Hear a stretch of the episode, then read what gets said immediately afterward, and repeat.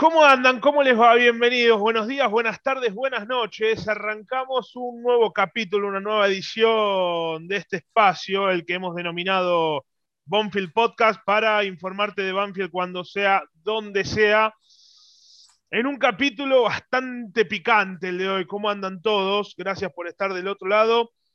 Y en una semanita que tuvo bastante información, que estuvo movida y que hasta última hora no, tuvo una resolución. Por eso quizás es que eh, decidimos más sobre la hora eh, salir con este episodio, porque todo lo que podríamos llegar a decir en las últimas horas podía cambiar de un momento para el otro. Pero bueno, lo estaremos analizando y todo alrededor de lo que va a ser el partido en unas horas de Banfield con Boca. Y en esta oportunidad no estoy con mi compañero habitual, para poder hacer este análisis. El señor Marco Giorgetti, por temas laborales, no, puede estar presente, pero sí tengo un invitado de lujo, un amigo de la casa. Estoy refiriéndome al señor Franco Inde, conductor y se puede decir community manager de Hablemos de Banfield. Eh, Franquito, ¿cómo estás?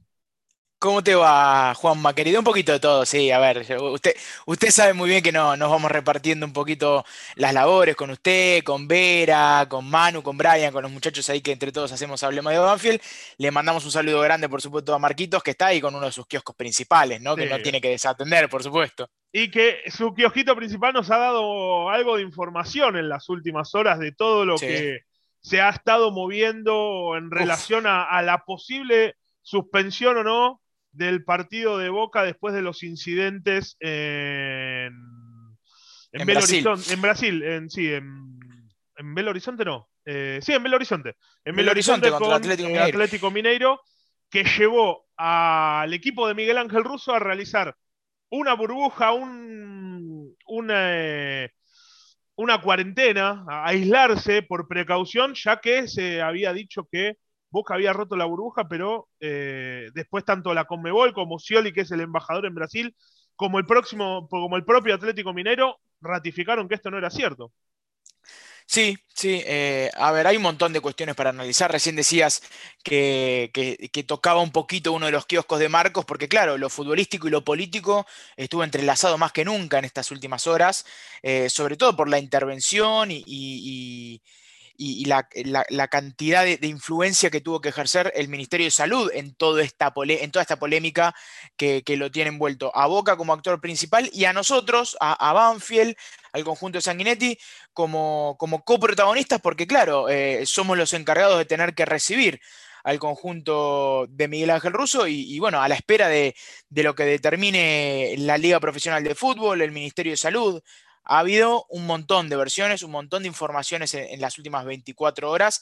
A ver, yo creo que ah, está claro que, vos irás hilando y conduciendo el podcast por donde tenga que ir, pero me imagino que es un podcast más de preguntas eh, que, que de respuestas, ¿no? Porque la verdad es que todavía hay un montón de preguntas por responder.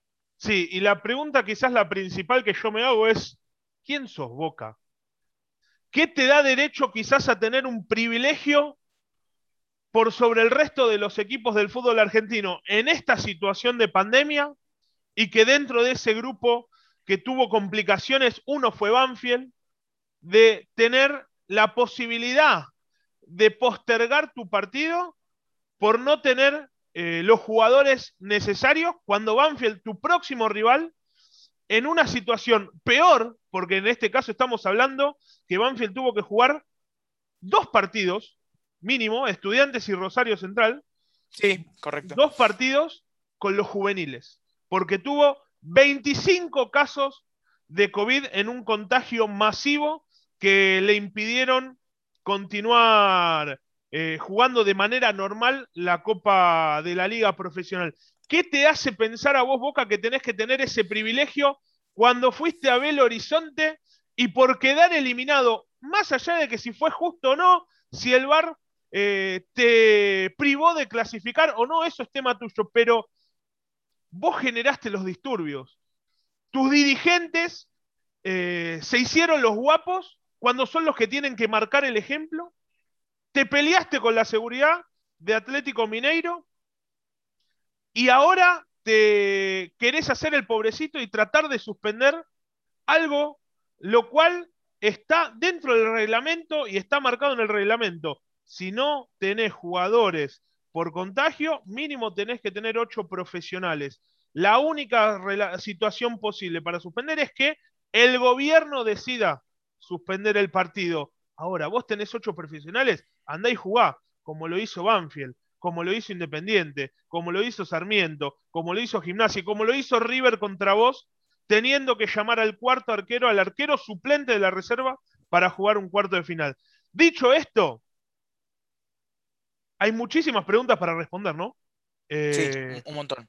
Banfield ah. mismo jugó con el arquero suplente de la reserva, con Gino Santilli, cuando, cuando tuvo que, sortear la ola, la ola de contagio. Le pasó a Sarmiento de Junín, le pasó a Independiente, le pasó a Gimnasia. A ver, en distinta, eh, bueno, y a River recién decías, justamente enfrentando a Boca eh, en un partido definitivo.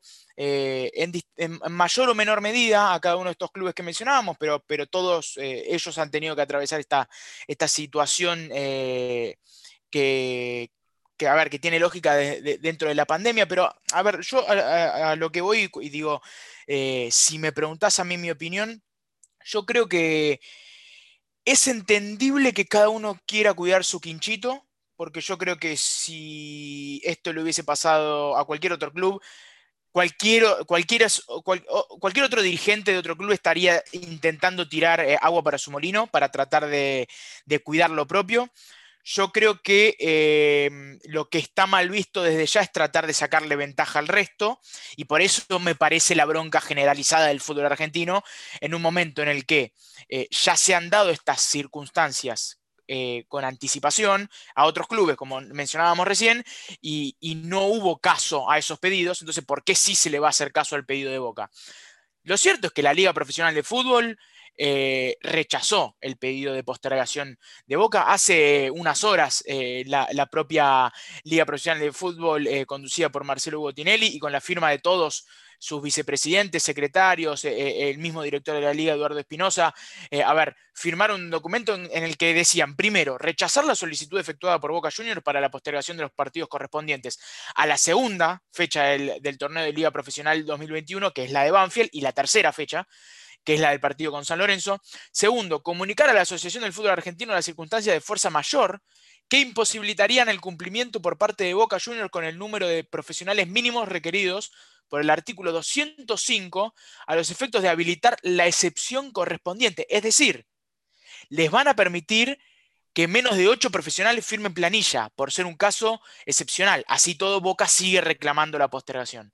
y tercero y último, notificar la presente resolución a todos los interesados. Entonces, listo, punto final. Y encima te están dando ese privilegio que ni Banfield, que ni Sarmiento, ni Independiente, ni Gimnasia tuvieron. Tener menos profesionales de los que el reglamento te pide. Que a ver, para dejar eso claro, Juanma, no es, no es una ventaja. No, no es una ventaja. Dentro del campo de juego, porque estás poniendo menos profesionales, porque no tenés más, pero sí es una ventaja desde el lado en que si no llegabas a ponerlos. Perdías el partido por default. Perdías los puntos. Entonces te dan una opción más como para que te puedas presentar. Y ahí se abre otra pregunta. ¿Para qué pusiste a los, a los profesionales a jugar el partido de reserva este viernes a la mañana contra Banfield? Para ejercer presión, porque no me van a venir a mí con el cuento de que no sabían porque estaban, estaba clarísimo cuál era el contexto de este partido de reserva. Poné a los pibes de la cuarta, poné a los pibes de la quinta a jugar con reserva, como hizo, como Banfield, por, ejemplo, contra Rosario Central o contra Estudiantes en los partidos de reserva.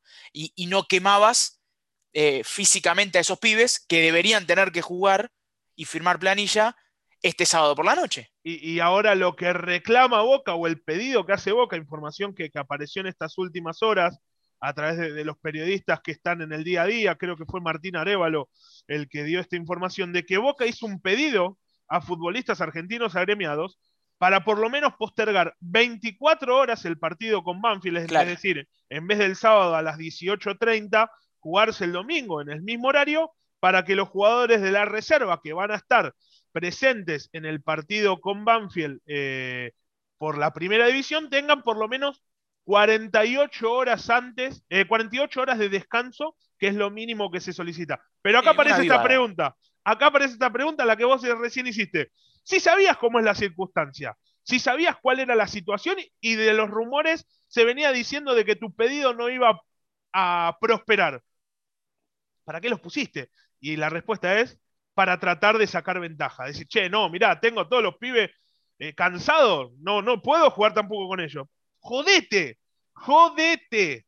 Esa es mi respuesta. Jodete. Y yo entiendo, yo entiendo, Juanma, que, la función de agremiados también debe ser en cierta forma eh, defender los intereses de los jugadores, pero también tenemos que decir que los jugadores no están obligados a jugar dos partidos en menos de 24 horas, pero no hay nada legal que se los impida tampoco. ¿eh? A ver, Lautaro Ríos jugó el lunes pasado a la mañana medio tiempo con la reserva y jugó, no sé si medio tiempo o un tiempo y medio eh, Con, la primera división. A ver, si el jugador está de acuerdo en hacerlo, no hay ningún tipo de problema.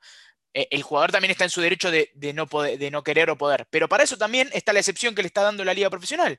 Ok, no querés usar a los ocho, a los ocho que, que firmaron y que ya usaste en reserva porque te quisiste avivar y quisiste meter presión. Bueno, Usa pibes que no hayan jugado en el partido de reserva. Usá los suplentes no puede, hacer, no puede hacer nada con respecto a eso. Ah, que hagan firmar a los ocho. A ver, en realidad son siete. claro, en realidad son siete porque el octavo es Edwin Cardona. Eh, que, va a ser el titular y capitán seguramente de este Boca. Eh, pero si esos siete están cansados, que jueguen los suplentes. Que jueguen los suplentes y que vayan los suplentes de los suplentes. A ver, señores, las, reglas son claras para todos y tiene que ser igualdad para todos. Bien, si a Banfield le pasó, si a Gimnasia le pasó, y a ver, soy reiterativo, pero esto ya lo vivimos y no se le tuvo privilegio ni a Banfield, ni a Gimnasia, ni a Independiente, ni a Sarmiento, ni a River. ¿Por qué se le tiene que tener privilegio a Boca?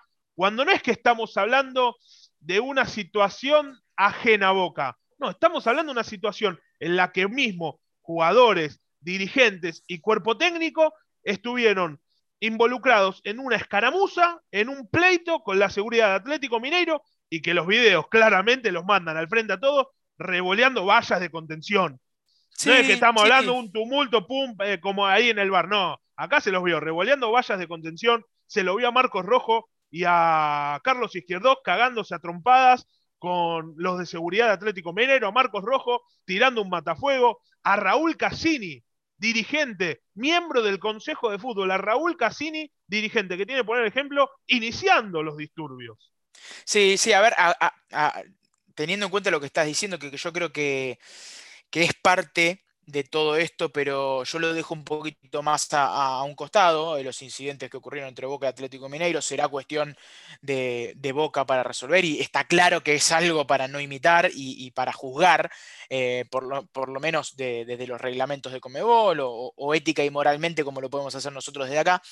Pero, pero a lo que voy es eh, a, otra de las preguntas claves, y por eso yo te decía al principio del podcast, es un, programa, un podcast más para hacer preguntas eh, que para responder, porque yo creo que hay varias sin responder.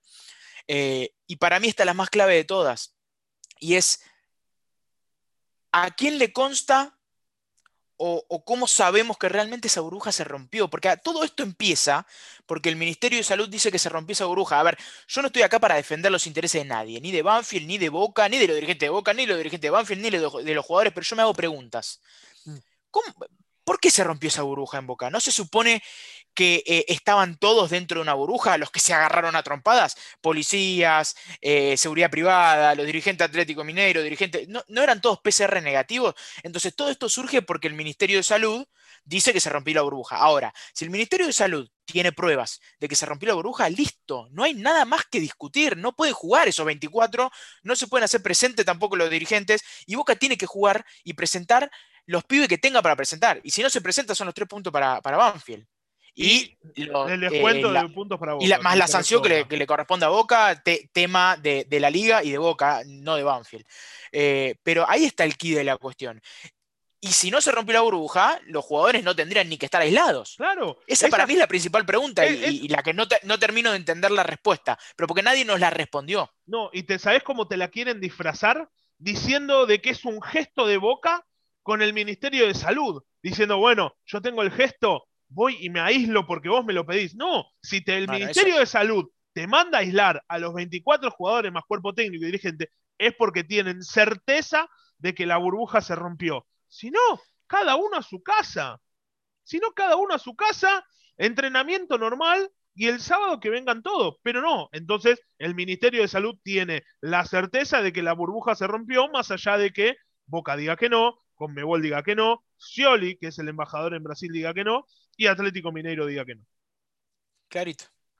Pero bueno, lamentablemente, eh, tanto el programa de ustedes que, hacemos los miércoles nos llevó a hablar de esto, como este, este espacio también, porque lamentablemente eh, lo involucra a Banfield todo esto, pero para ya meternos un poquito, primero obviamente eh, quedó claro todo el trabajo que, se, realizaron en, la Liga Profesional de Fútbol, tomando los recaudos y, los tiempos que merecían, no siendo quizás uno el que tome la decisión, sino la mesa chica como corresponde. es que está en la firma de todos. Exactamente. En, esa famosa resolución rechazando el pedido de postergación está la firma de todos. Exactamente. Entonces se cumplieron con todos los protocolos, se analizó, se estudió, se evaluó, se pensó, se buscaron alternativas. Boca no aceptó ninguna de las que le pudieron llegar a ofrecer. Sí, obviamente, el, como guiño, eh, o, no como guiño, sino como, como una alternativa viable, a Boca se le da la posibilidad de que si no tenés ocho profesionales, bueno, presentes menos en la planilla. Eh, y lo cierto es que Banfield, en principio, a ver qué pasa en las próximas horas, eh, si se termina esto de confirmar, de, si se le termina de rechazar o si se termina de confirmar la postergación 24 horas o no. Pero bueno, habrá que esperar. Para meter sí, la, postura de, la postura de Banfield es clara, Juanma. Eh, sí, por supuesto, jugar el partido. Está claro que lo quiero jugar Banfield. Cumplir eh, el reglamento.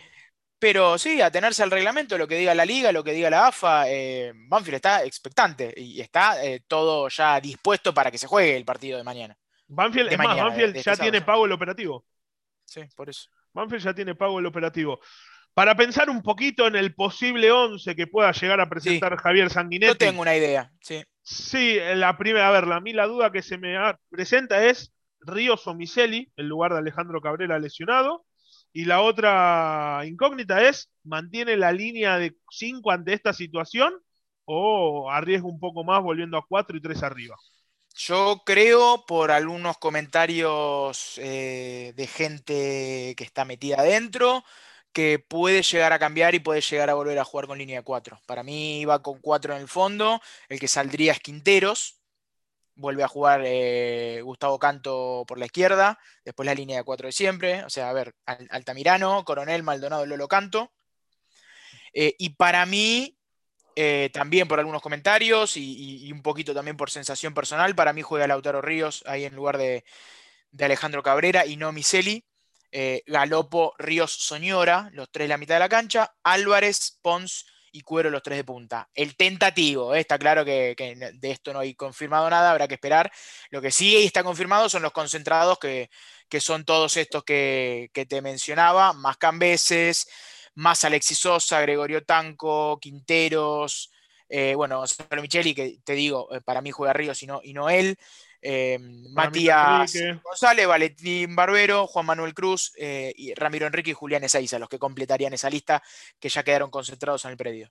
Un tentativo de boca con lo que tiene, por lo que se ve en, los periodistas que informan, Lastra, que es, si no me equivoco, el, cuarto, el tercero o cuarto arquero. Mancuso, Bernardi, Mercury y Barco. Barco es, si no me equivoco, este, esta última aparición de 17 años, la cual hay muchísimas expectativas en bocas puestas en él. Montes Vega, Fernández, Edwin Cardona, el que de milagro, o de milagro no está dentro de, todo esto por esa decisión de, haberse ido a Colombia y no volver. Almirón y Escalante, eh, el equipo que va a dirigir un viejo conocido de Banfield, me refiero a Sebastián Bataglia. Y el último antecedente de Boca dirigido por Bataglia en cancha de Banfield es la final perdida por eh, el torneo de reserva de la Copa de la Liga Profesional ante Sarmiento. Frente a Sarmiento.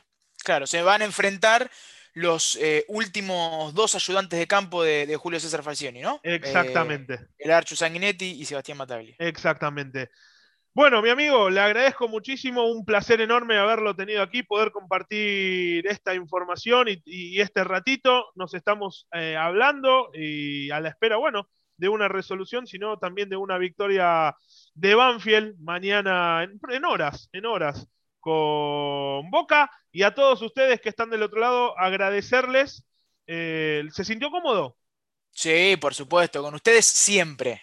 Le mandamos un abrazo grande a Marquitos y, gracias por la invitación. Por favor. A Marquitos un abrazo y a todos ustedes buenos días, buenas tardes, buenas noches. Gracias por haber estado del otro lado y nos estaremos reencontrando la semana que viene con otro capítulo para analizar todo lo que tenga que ver con lo que dejó esta segunda fecha del torneo de la Liga Profesional de Fútbol. Chau.